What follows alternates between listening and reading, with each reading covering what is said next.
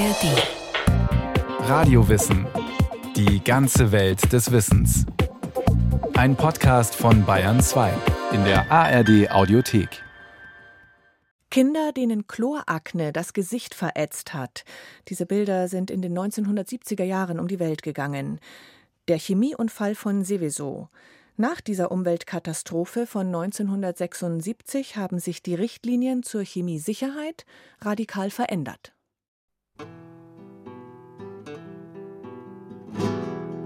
Der 10. Juli in Seveso ist staubig und heiß und normal. Da hat so mancher die Nase voll und hat doch keine Wahl. Entweder du gehst in die Fabrik, hast das Risiko und das Muss, oder dir ist dein Leben lieb, dann bist du arbeitslos. Das ist die Welt von Seveso, zehn Stunden von hier entfernt. Alle Welt kennt heute Seveso, was haben wir draus gelernt? In der Bevölkerung hat man natürlich das Geräusch gehört, als der Reaktor seinen Inhalt von sich gegeben hat. Wie die Leute nachher auch gesagt haben, man war gewohnt, dass in dieser Fabrik ab und zu mal es bumst, um so zu sagen.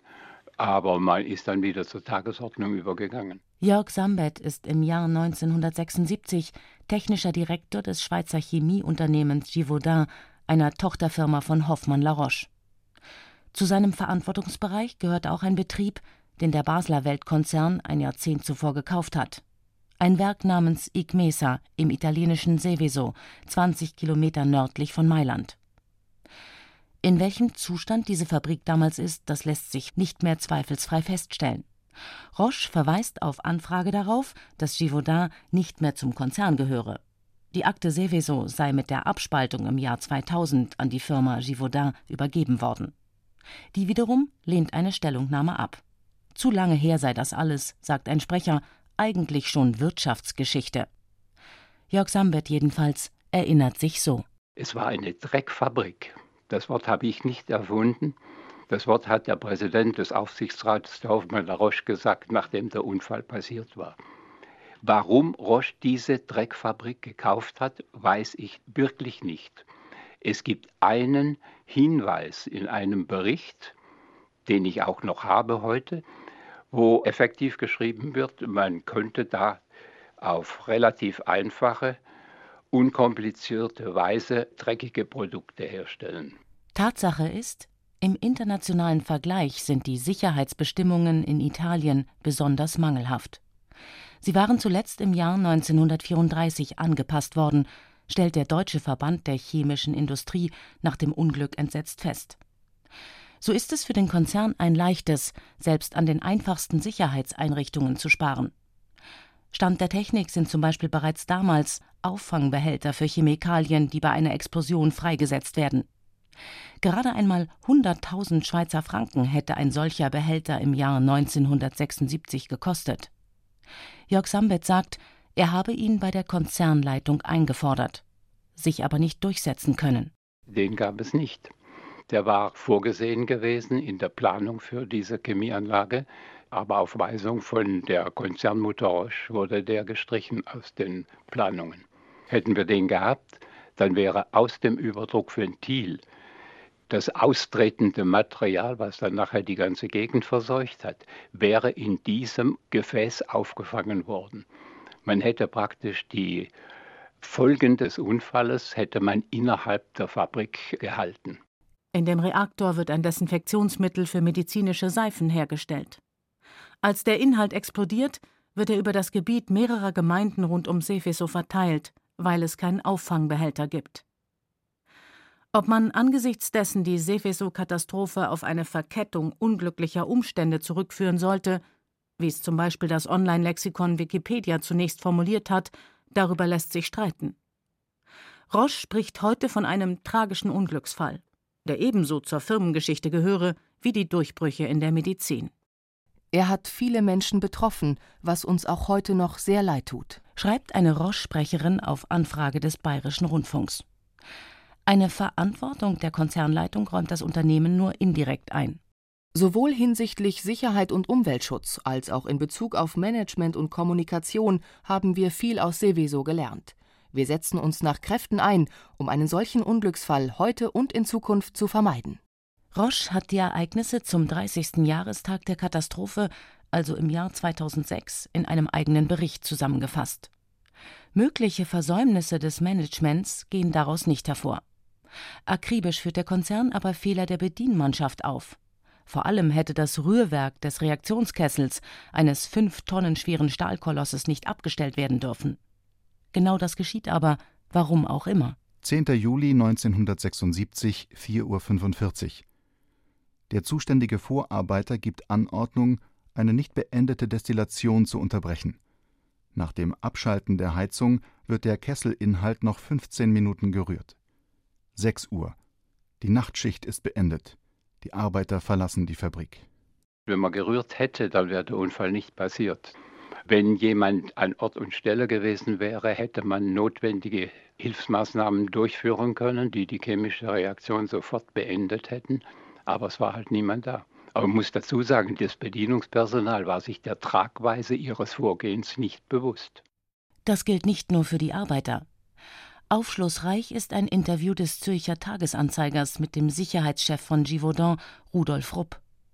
Noch ein Jahr nach der Katastrophe vertritt er die Ansicht, die Anlage sei absolut sicher gewesen und die Reaktion so einfach wie Wasser kochen.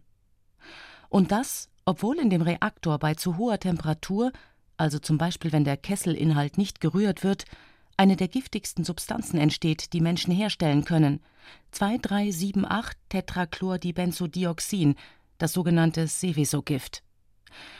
Doch in der norditalienischen Gemeinde ahnt niemand etwas davon, dass dieses Gift bei der Explosion frei geworden ist.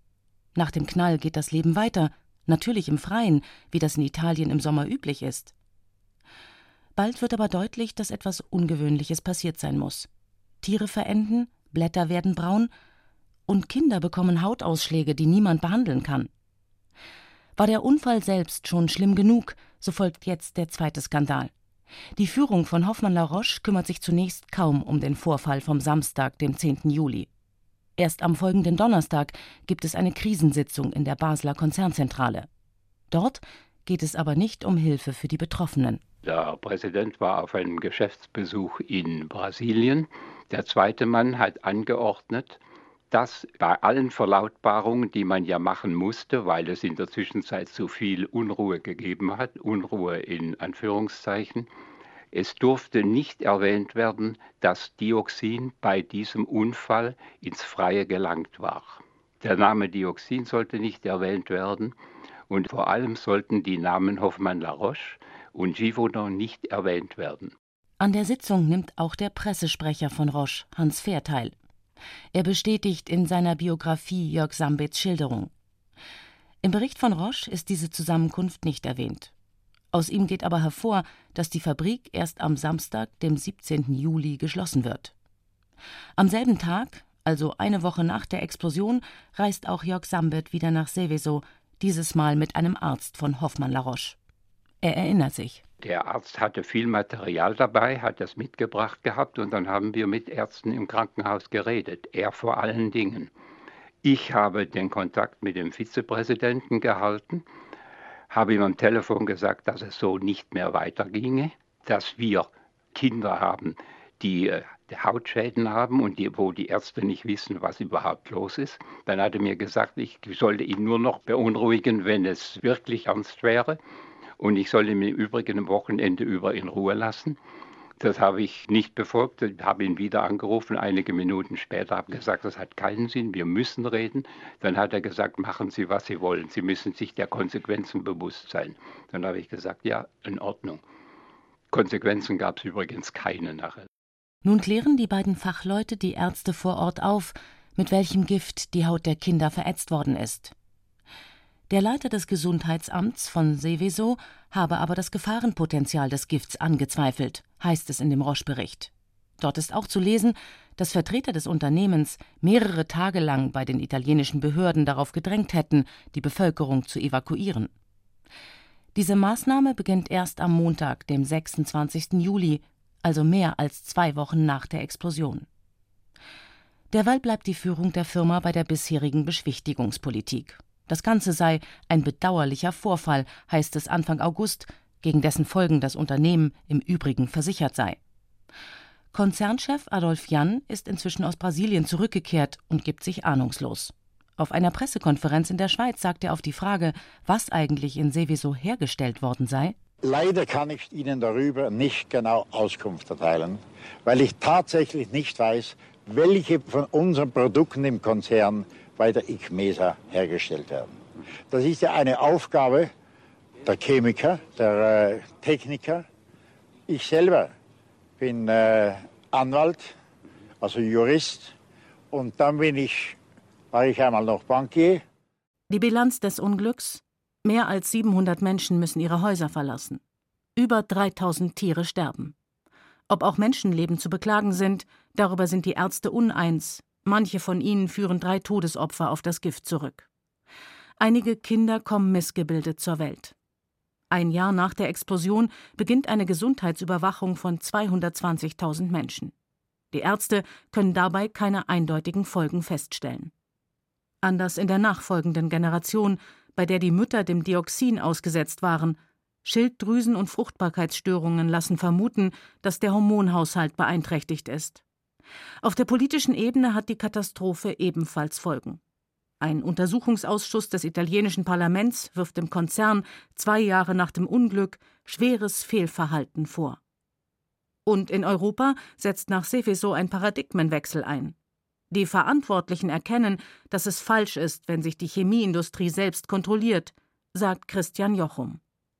Er war lange Zeit Mitglied der Kommission für Anlagensicherheit, einem Beratungsgremium des Bundesumweltministeriums. Der Unfall in Seveso hat ja unter anderem dazu geführt, dass es eine Spezialgesetzgebung in Europa gibt für gefährliche Chemieanlagen unter dem Stichwort Seveso. Man hat hier doch eine ganze Reihe von Verschärfungen gegenüber dem normalen Anlagenrecht hineingebracht die zu deutlichen Verbesserungen auf dem Gebiet geführt haben. Erst als Folge der Seveso-Richtlinien werden gefährliche Chemieanlagen überhaupt registriert. Die Firmen werden verpflichtet offenzulegen, von welchen Stoffen auf ihrem Gelände Gefahren ausgehen können. In Seveso hatten die Behörden davon noch keine Kenntnis. Und die Unternehmen müssen zum ersten Mal nachweisen, dass sie auf allen Ebenen etwas dafür tun, diese Substanzen so sicher wie möglich zu handhaben. Das Sicherheitssystem von Anlagen besteht aus ganz, ganz vielen Schichten. Man könnte es fast wie eine Zwiebel bezeichnen und sehr unterschiedlichen Schichten. Sie haben zum einen natürlich die Technik, die primär dafür sorgen soll, dass der gefährliche Stoff in der Anlage bleibt und nicht austritt. Sie haben Technik, die Auswirkungen, wenn dann eben doch was passiert, begrenzen soll. Es wäre sozusagen eine äußere Schicht der Zwiebel. Und sie haben als völlig andere Maßnahmen Dinge, die mit dem Bedienungspersonal zusammenhängen, organisatorische Dinge, Fragen der Arbeitseinteilung, Fragen der Schichtstärke, der Schulung des Personals. Also diese Dinge muss man alle berücksichtigen, um tatsächlich ein Höchstmaß an Sicherheit zu bekommen. Das scheint uns heute selbstverständlich. Doch diese Regeln werden erst als Folge des Unglücks von 1976 eingeführt. Und die Richtlinien werden nach später eingetretenen Zwischenfällen immer wieder nachgebessert. Für Tessa Fox, Politikwissenschaftlerin an der Universität Maastricht, zeigt das einen grundsätzlichen Mangel der Chemiesicherheitspolitik. Wenn man nur einen Unfall betrachtet, der gerade passiert ist, uh, und die Erkenntnisse daraus in Regeln überführt, dann bewältigt man nur die Unfälle von gestern und nicht die Risiken von morgen. Das ist für den Anfang nicht schlecht. Es ist ja klug, aus vergangenen Unfällen zu lernen, aber man darf dort nicht stehen bleiben. Man ist auf zukünftige Ereignisse nicht vorbereitet, wenn man sich nur mit den Unfällen der Vergangenheit beschäftigt.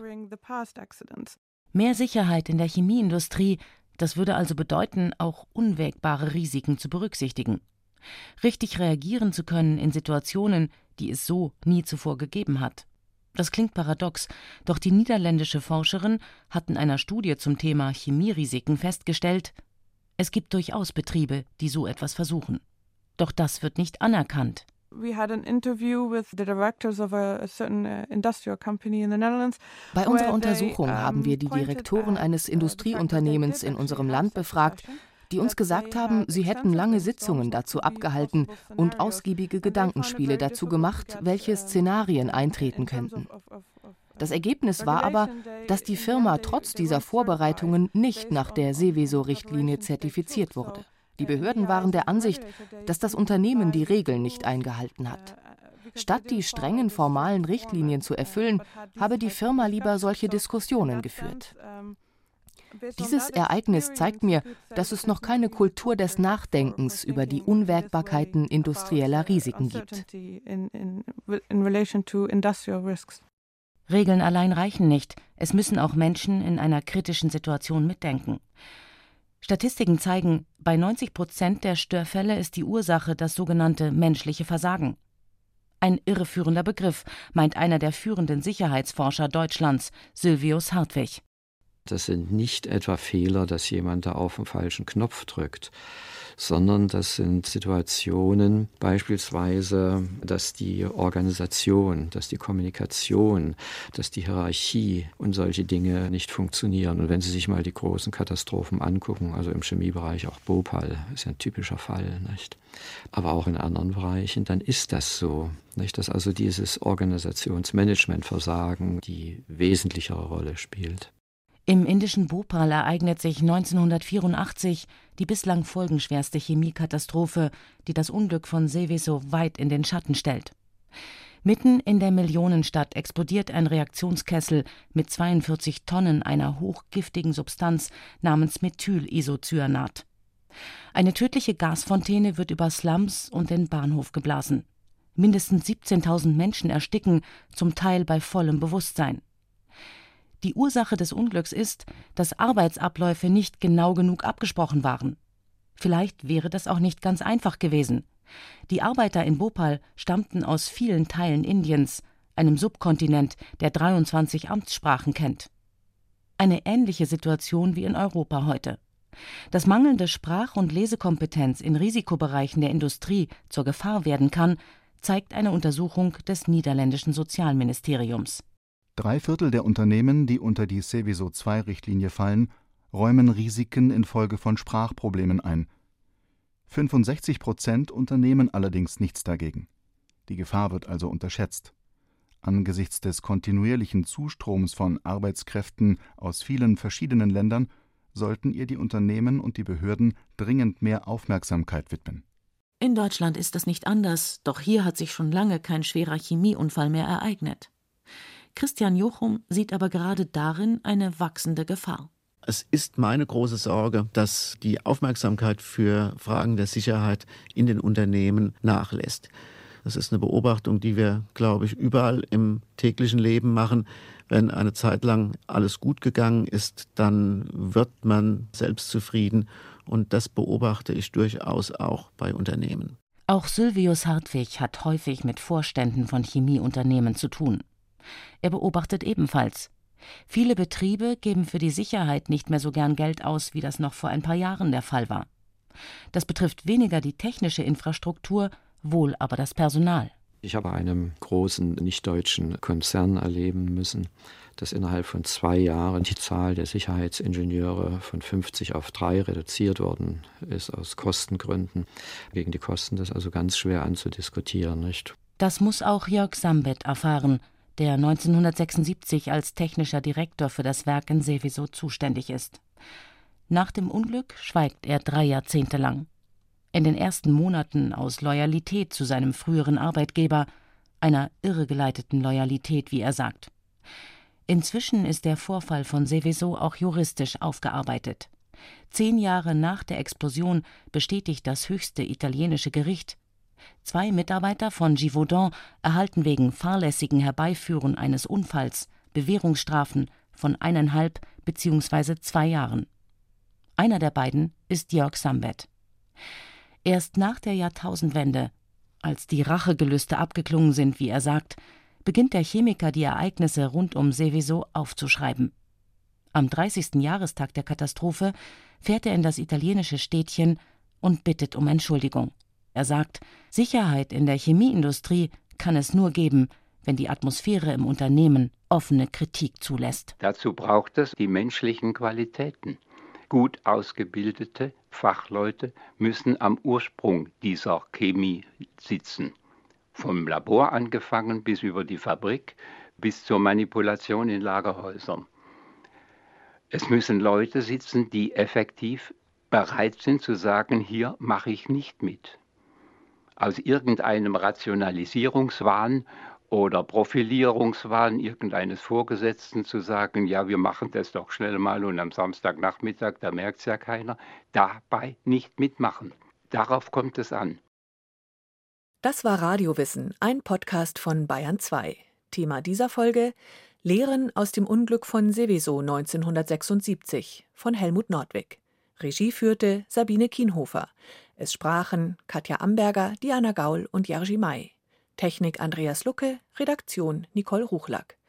Wenn Sie keine Folge mehr verpassen wollen, abonnieren Sie Radiowissen unter bayern2.de slash podcast und überall, wo es Podcasts gibt.